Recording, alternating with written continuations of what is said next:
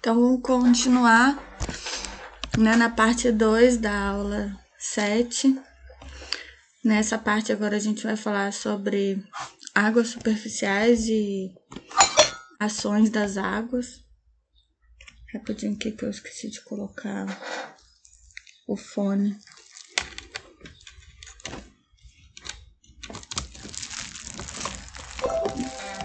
Pronto, agora sim aceitar. Então,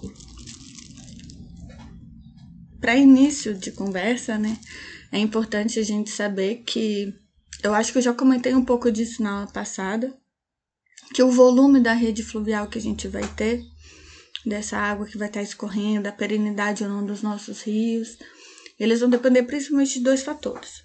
O primeiro é bem óbvio, que é a quantidade de precipitação, né?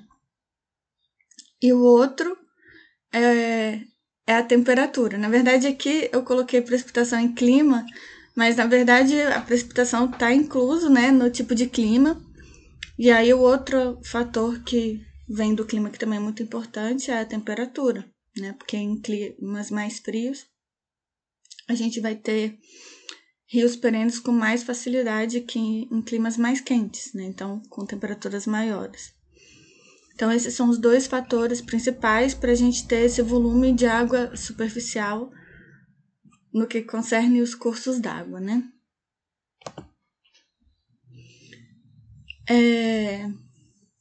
Os cursos d'água têm funções bem é,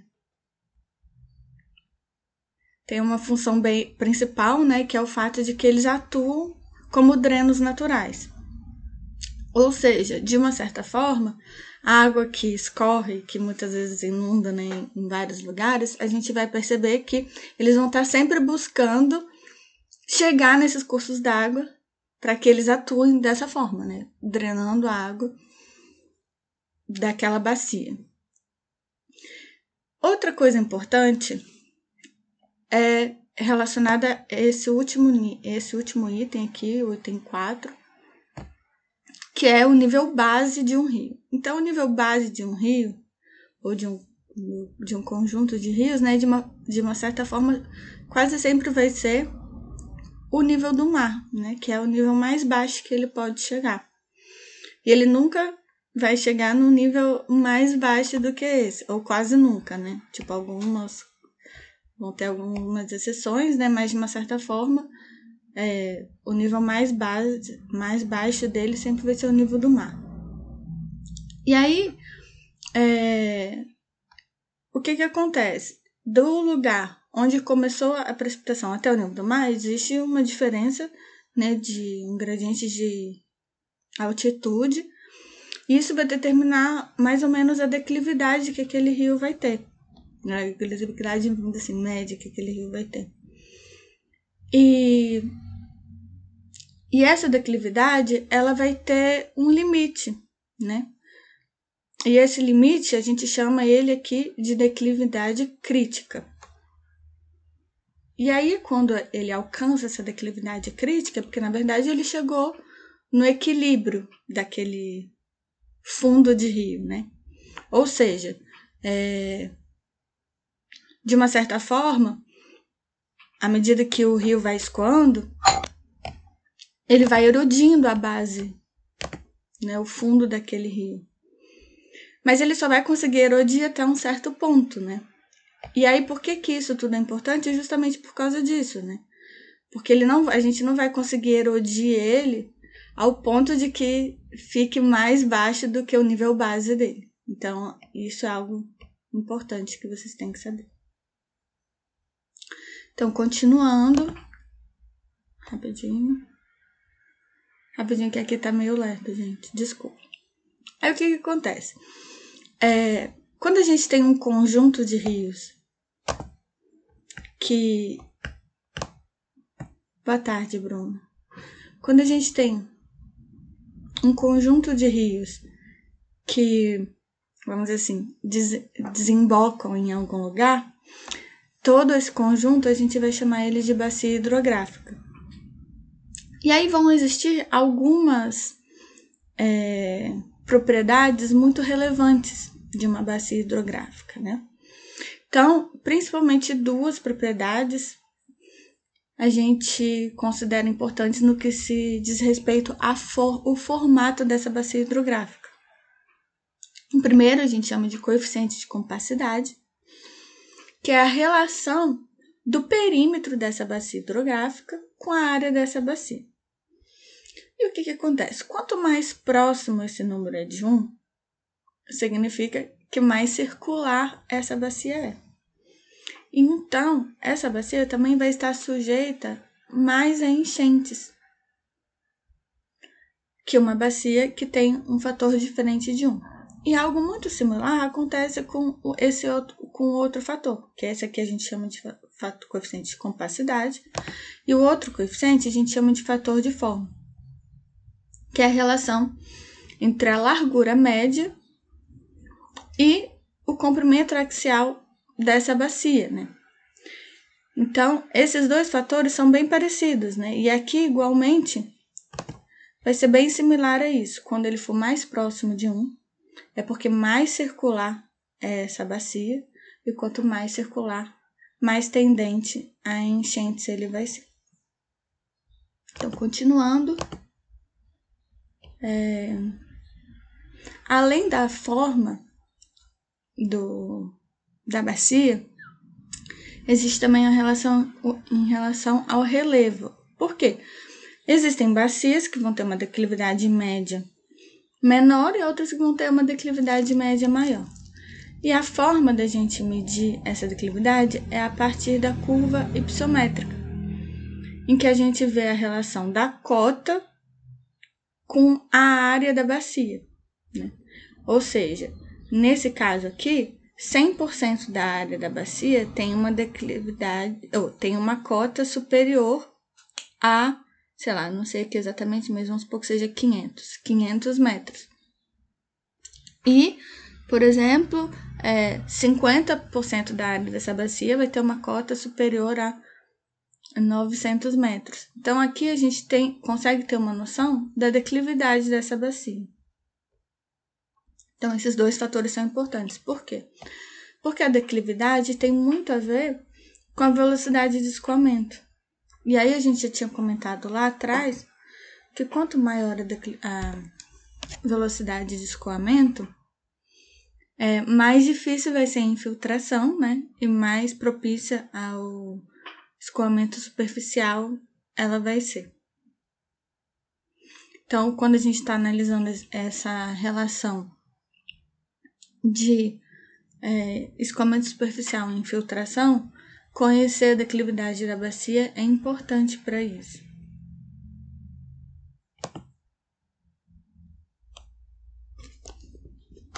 A minha internet hoje está meio ruim, gente. Voltando aqui. E aí o que, que acontece? Na bacia vai existir uma certa hierarquização dos cursos d'água. O que significa isso? Significa que vamos dizer assim, o primeiro curso d'água lá de cima, ele vai ser um curso d'água de primeira ordem. E aí todos os cursos d'água que receberem apenas cursos d'água, apenas o curso d'água é, de primeira ordem vai ser o de segunda ordem. E, e, a, e o trecho que receber tanto de segunda quanto de primeira ordem é o de terceira ordem, e assim sucessivamente, né? E aí o que que acontece? Para o padrão né, de como esses cursos d'água vão se organizar, existem outras coisas que são relevantes, como, por exemplo, a permeabilidade do terreno, a existência ou não de estruturas, né, que a gente estudou lá de rochas, né, como falhas e fraturas, tudo isso vai nos ajudar a entender como funcionam os padrões de drenagem. Né? E existe um outro parâmetrozinho muito interessante, que é a densidade de drenagem dessa bacia. Que o que, que acontece? É, quanto maior, mais impermeável um solo é, maior vai ser essa rede de drenagem, por essa questão, né? quanto menos eu estou conseguindo absorver e infiltrar água, mais eu vou ter necessidade de fazer esse escoamento superficial. Então, que essa drenagem superficial ela vai ser maior. Então, existe uma relação entre a, a quantidade de água que consigo infiltrar no solo com o tamanho da minha rede de drenagem. Ou seja, um lugar que tem solos arenosos, que é muito fácil de drenar, é, de infiltrar, eu vou ter uma quantidade de escoamento super, é, é, subterrâneo maior e uma quantidade de escoamento superficial menor. E aí aqui está a densidade de drenagem, que é, é em relação né, à bacia, a quantidade de metros de curso d'água, pela quantidade de área da minha bacia. Então, uma bacia em que eu vou ter muitos cursos d'água, claro que não depende só disso, né? Mas de uma forma geral, se eu tenho o mesmo padrão pluviométrico, por exemplo, é porque num lugar eu tenho um solo mais impermeável que em relação ao outro.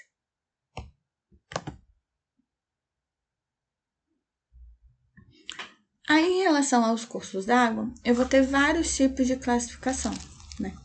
Então, é, o primeiro tipo de classificação é a classificação genética, que é a origem, né? Como que é formado aquele curso d'água.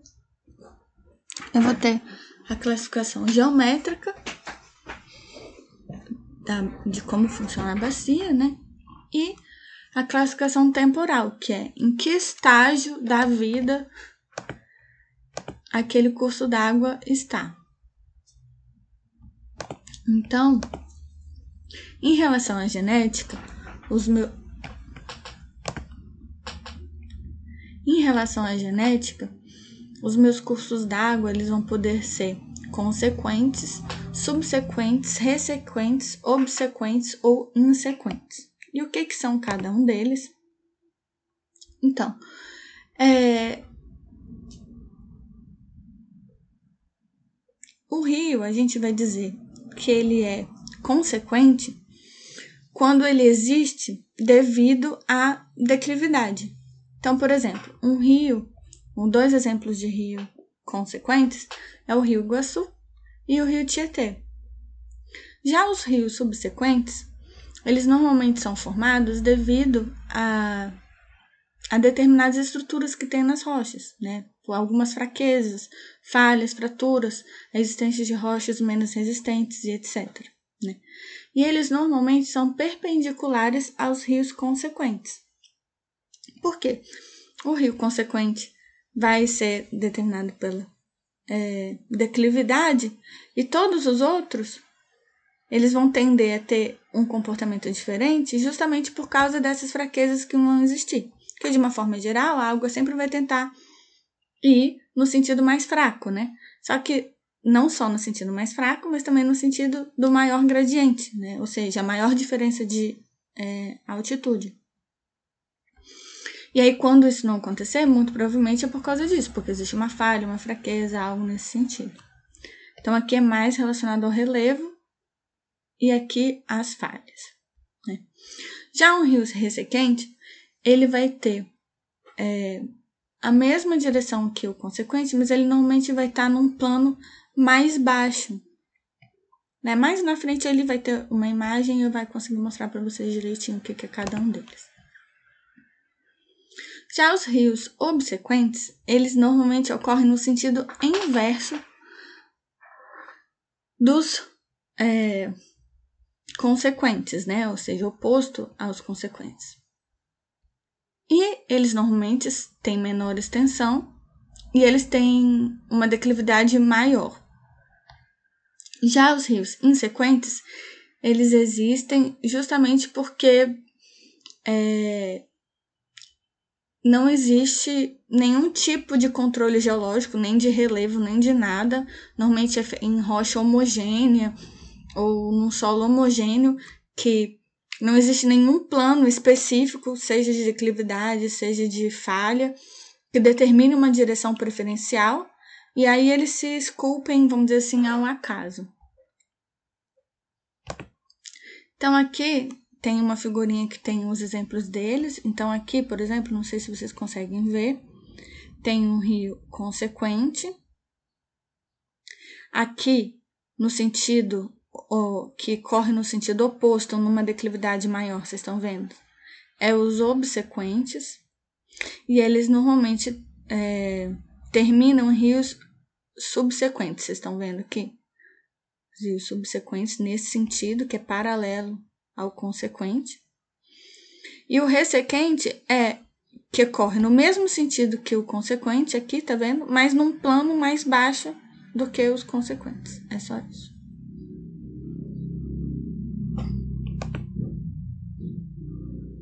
Já em relação à classificação temporal, uma classificação que a gente conhece mais, né? Que ela é mais, vamos dizer assim, de domínio público também. Então, a gente tem os rios que a gente chama de permanentes ou perenes, que não secam nunca. Os efêmeros ou temporários, que são aqueles que existem só quando chove, ou seja, choveu, aquele curso d'água se criou. Se não está chovendo, ele não vai se criar. E tem os intermitentes, que são aqueles que secam em algumas temporadas ou que congelam em algumas temporadas.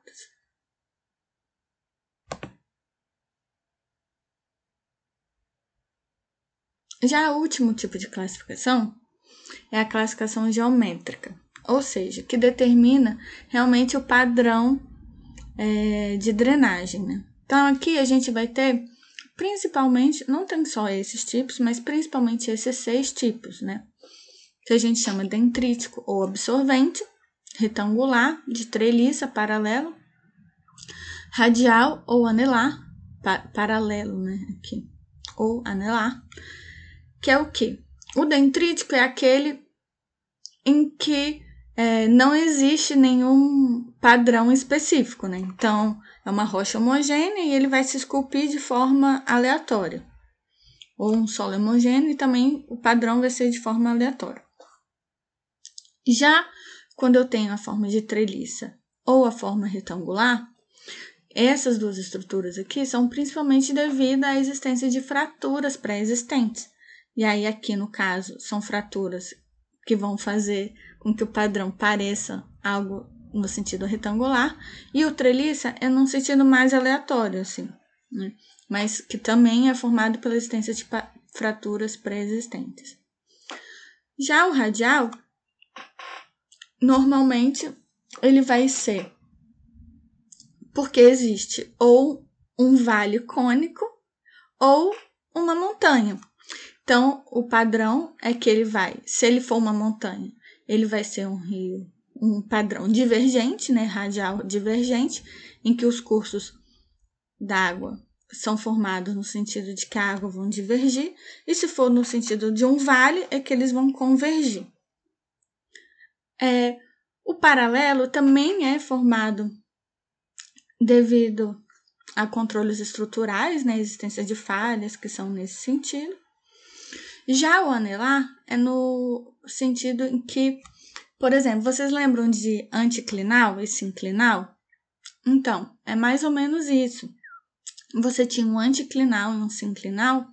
Um anticlinal, é, normalmente, em que é, ele é alternado entre camadas moles e duras. E aí isso faz com que entre as camadas forme-se esse padrão anelar. Né?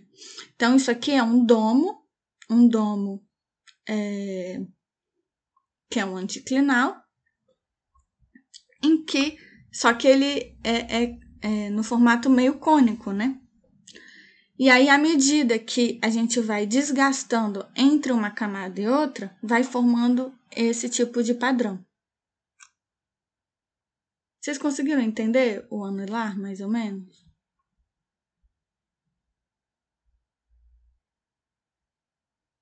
Então, vou continuar.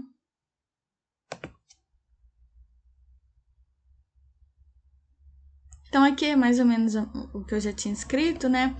Dendrítico subsolo homogêneo, é, retangular controle estrutural, treliça também, paralela. Ah, sim, outra coisa importante é isso, né? Que normalmente na, no, no padrão de drenagem paralelo, existe uma declividade acentuada com que faz com que justamente todos os cursos tentem ir na mesma direção. né, uma declividade acentuada e, vamos dizer assim, de certa forma plana, né, com uma inclinação relativamente uniforme. Ou, o que eu já tinha dito, em relação ao controle estrutural.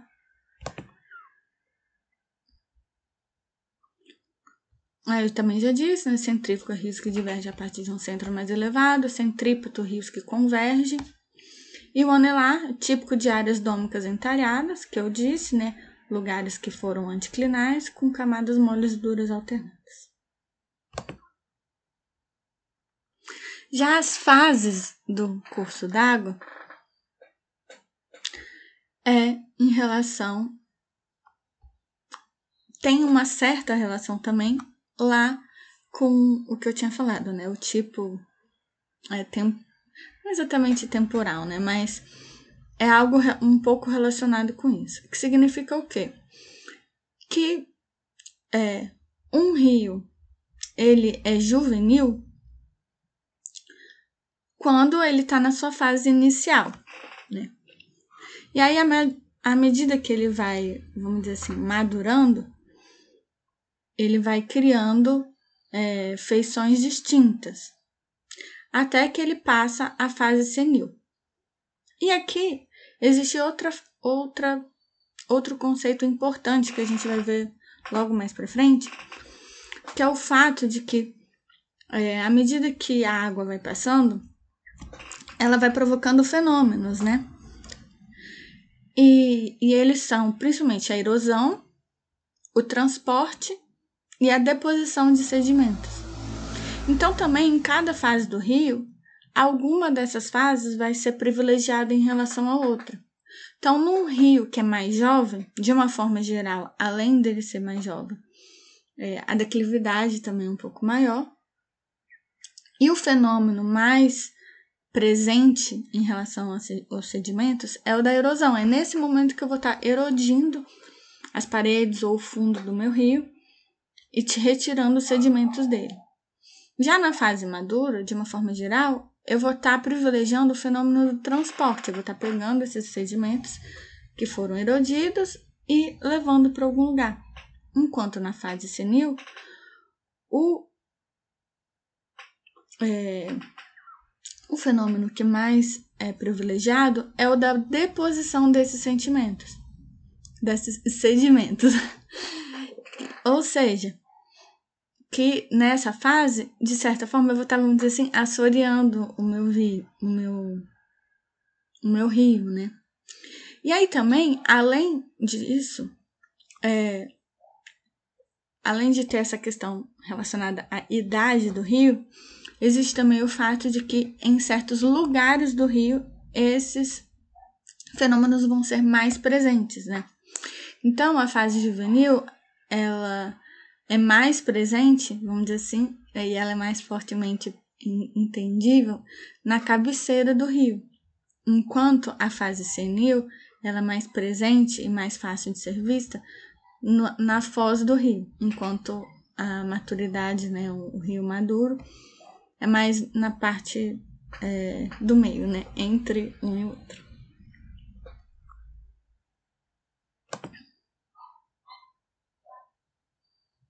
Então, isso que eu acabei de explicar bem superficialmente é o processo que a gente chama de dinâmica fluvial, que é o fato de que a gente vai estar erodindo, transportando e depositando sedimentos.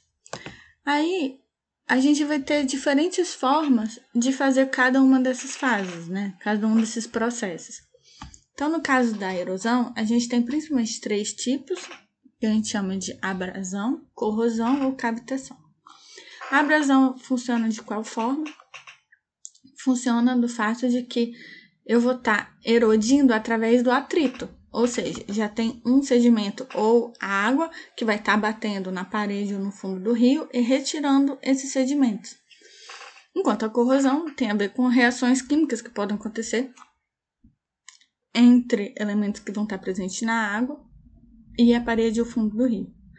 Já a cavitação ela acontece devido principalmente à energia cinética da água. Então, vai ter locais em que a energia cinética vai ser tão grande que vai provocar uma diferença de pressão, que vai provocar bolhas, e essas bolhas vão ter uma reação muito forte que, que provocam a fragmentação é, de parte do, da parede né, do rio ou, ou do fundo do rio, provocando a sua erosão.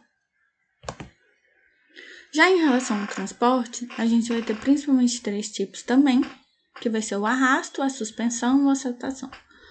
Ou seja, a suspensão é aqui, né? Tipo, os sedimentos são fininhos o suficiente para ficarem suspensos na água e vão sendo levados de forma suspensa. Já o arrasto e o rolamento é o que acontece no fundo do rio, em que o sedimento ou é efetivamente arrastado ou ele vai rolando em relação ao fundo do rio. Então, ou é como se a água estivesse empurrando o sedimentozinho, né, mas que está no fundo do rio, ou que ela estivesse rolando o sedimentozinho.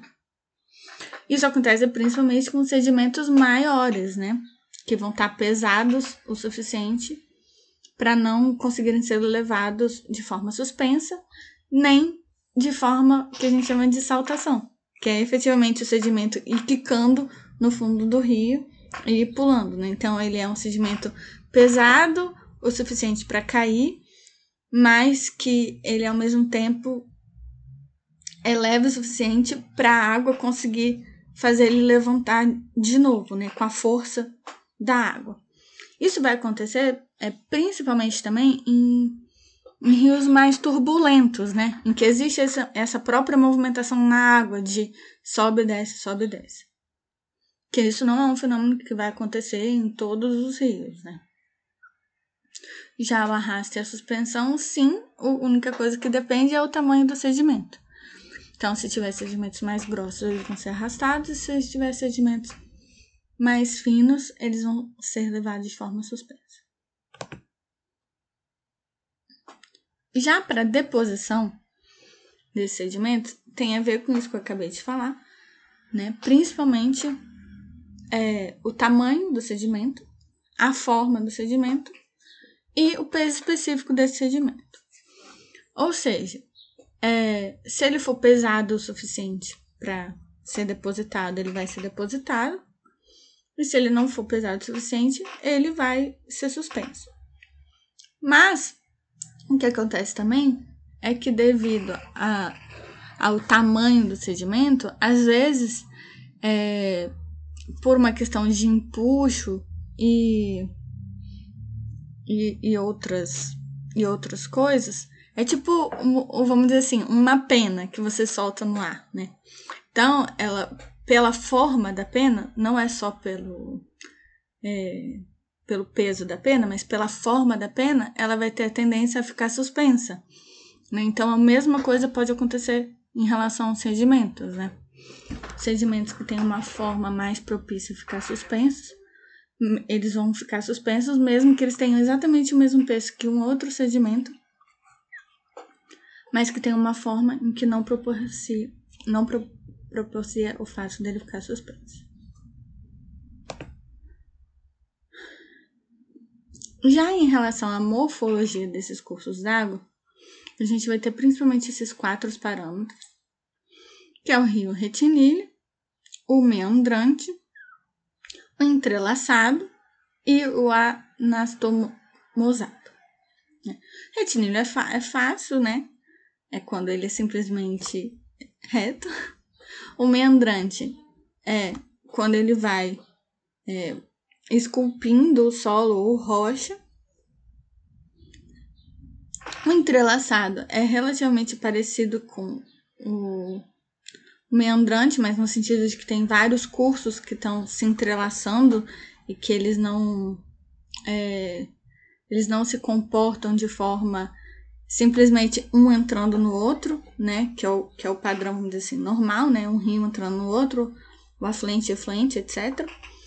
Mas em que eles se realmente conectam, como se fosse uma rede. Já o anastomizado, ele acontece dessa forma muito provavelmente, porque ele também já está lá na fase senil do rio. E isso que acontece por quê? Porque o curso d'água ele foi, é, vamos dizer assim, mudando de direção com o tempo, foi mudando, mudando, mudando, e aí ele é, se transforma e se desenha assim. Então, deixa eu só fazer um desenho aqui, que é o quê? Tipo, ah, o curso d'água ele estava inicialmente assim, e aí devido ao tempo, é, ele mudou um pouco de direção, ele veio para cá. Aí com o tempo ele também mudou de novo, aí ele veio para cá. E aí assim sucessivamente ele vai mudando. E aí com o tempo ele acaba tendo esculpido tanto essa região que ele faz com que o curso se torne essa região inteira, mas que ele vai ter aqui no meio dele, tipo bancos de areia. Então, não sei se vocês já viram muitos rios assim. Lá no Espírito Santo tem o Rio Doce, lá em Colatina, no Espírito Santo, ele tem isso, tem uns bancos de areia aqui no meio. Não sei se é exatamente por esse motivo, mas eu imagino que seja um pouco por causa disso.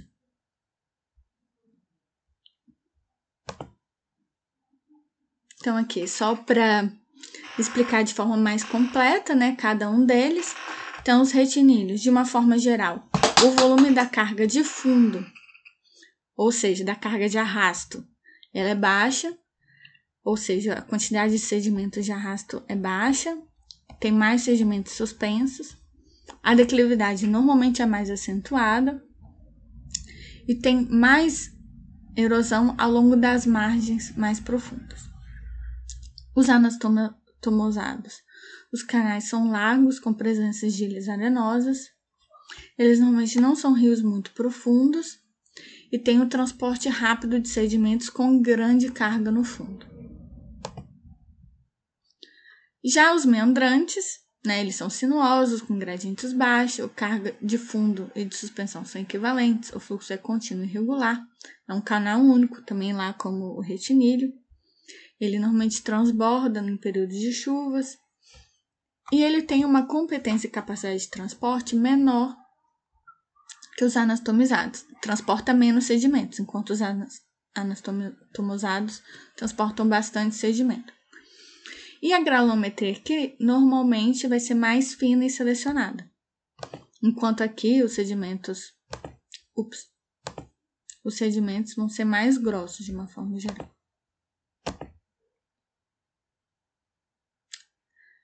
Já em relação ao leito do rio, a gente vai ter normalmente dois tipos de leito: o leito maior e o leito menor, né? Aquele que vai é, existir só em períodos de mais chuva, e o outro leito menor que acontece no período de seco.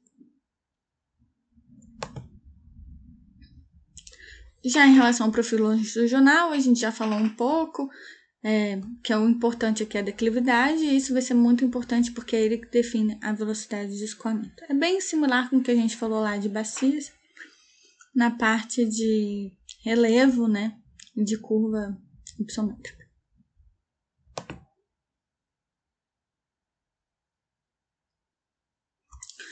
É, outra coisa importante é relacionada à existência de cachoeiras, né?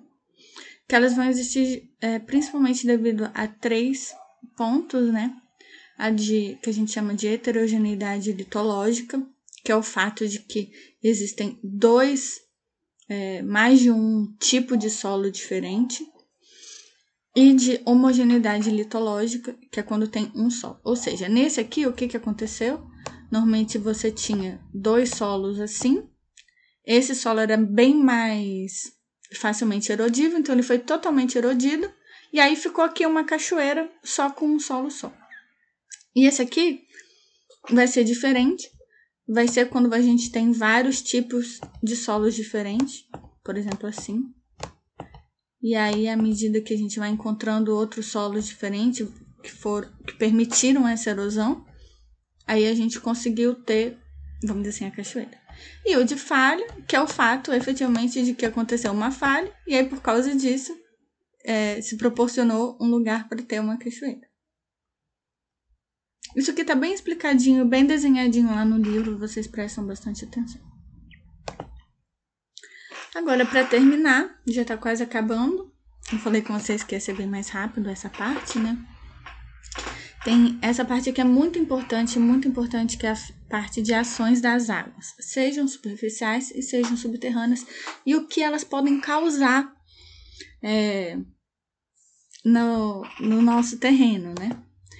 Então, as principais coisas que podem acontecer são os escorregamentos, as bolsorocas, as dolinas, as cavernas, a erosão marinha e os problemas de agressividade no concreto. Então, tanto a parte de erosão marinha quanto de agressividade, a gente já falou lá atrás. A gente falou de erosão quando a gente estava falando de intemperismo. E de agressividade concreta, não lembro exatamente em que momento a gente falou, mas eu sei que a gente já falou, então não vou repetir. Então a gente vai se concentrar nesses quatro aqui. Então, o escorregamento, caminho, gente. Ah, isso. O escorregamento ele vai acontecer por quê?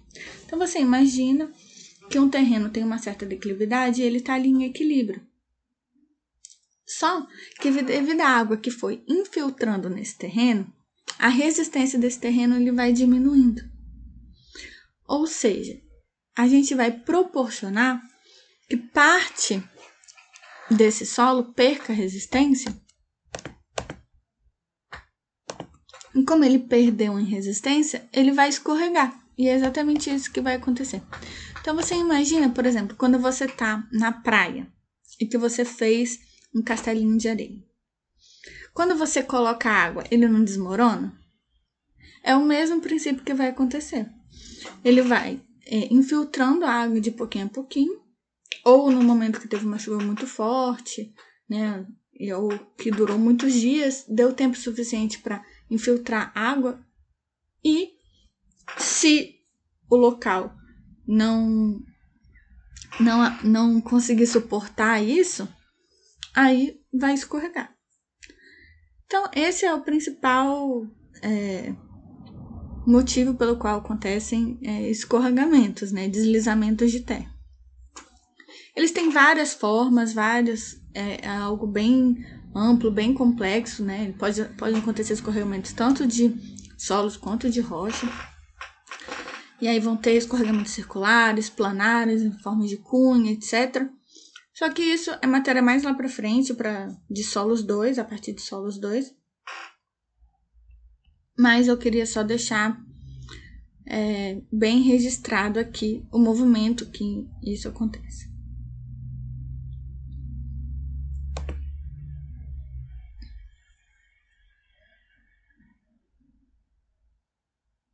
Já as botsorocas, o que elas são?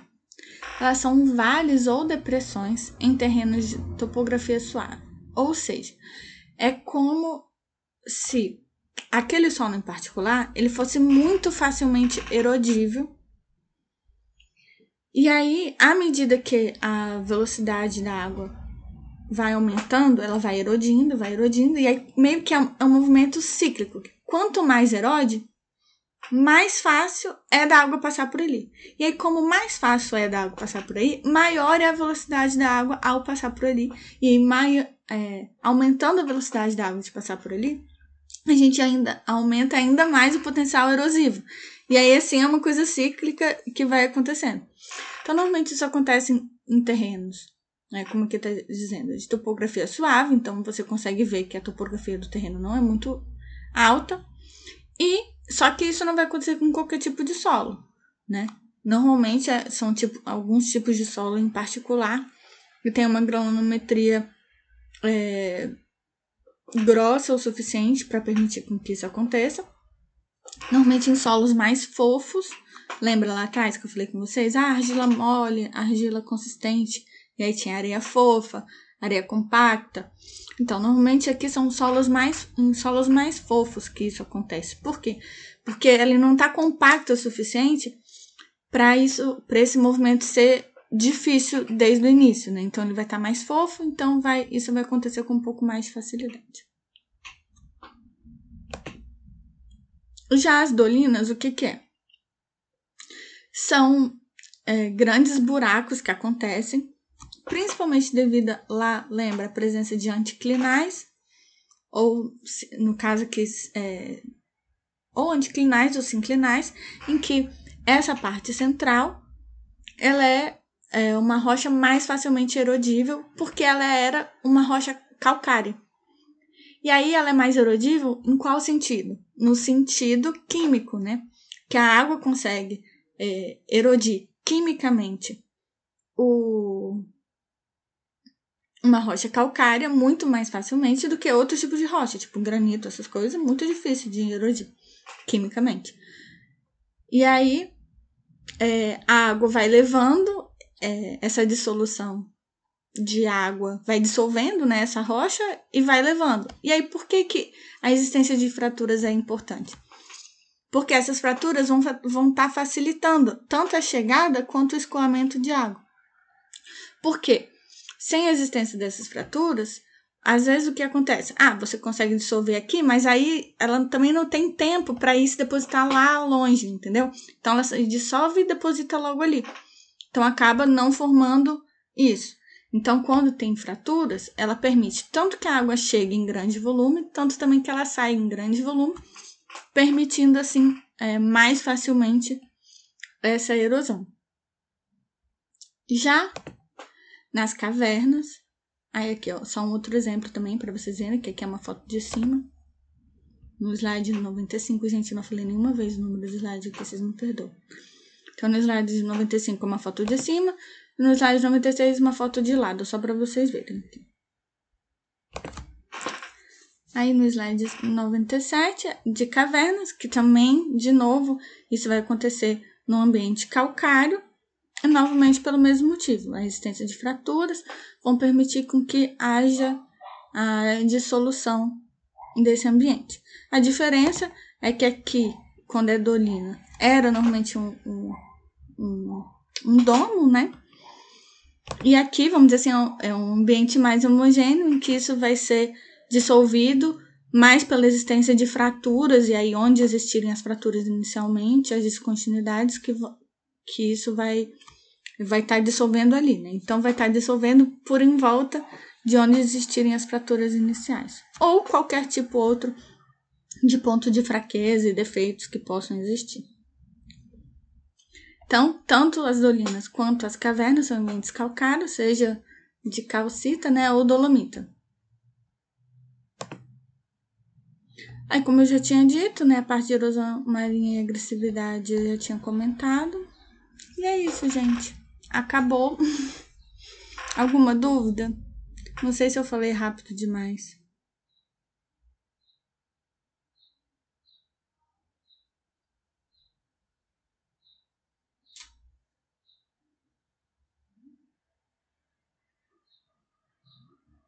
Então tá bom. É, Willy tá aí? Willy, você tá me ouvindo? Eu tentei te mandar um e-mail, mas eu não consegui. Eu acho que você me mandou o trabalho errado, atividade 7. Porque você ia fazer do Peru, né? Só que você falou de uma coisa muito específica e era para falar de uma forma mais geral. Aí eu não sei se esse era o trabalho 6 que você me enviou sem querer na atividade 7.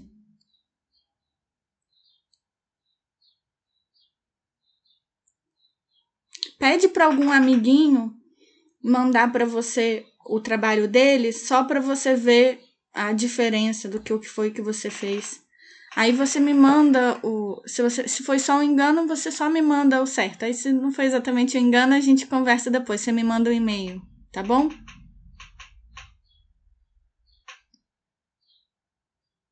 Então tá, gente. É... Vou encerrar então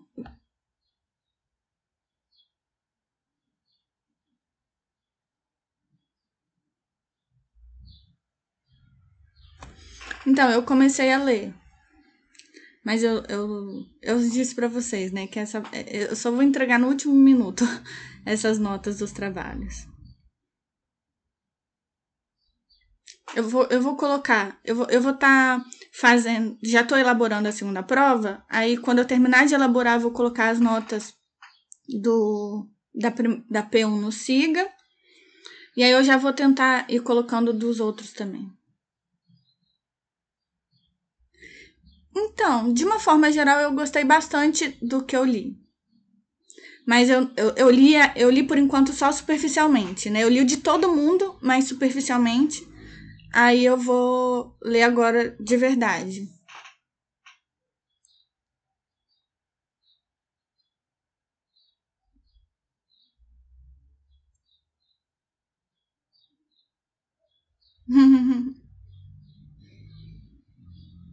Mas aí, aí eu, eu, eu não sei se eu já passei no negócio de plágio, tem isso também, né? Eu tenho que passar no negócio de plágio primeiro.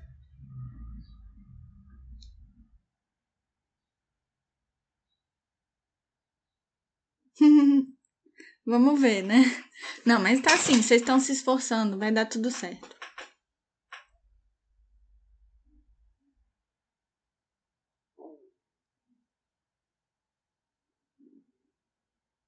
Eu vou corrigir com muito amor, pode deixar.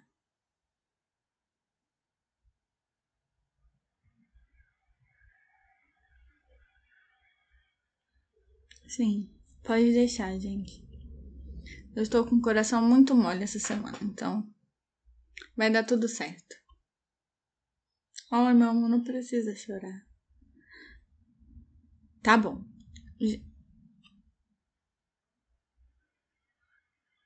Sim.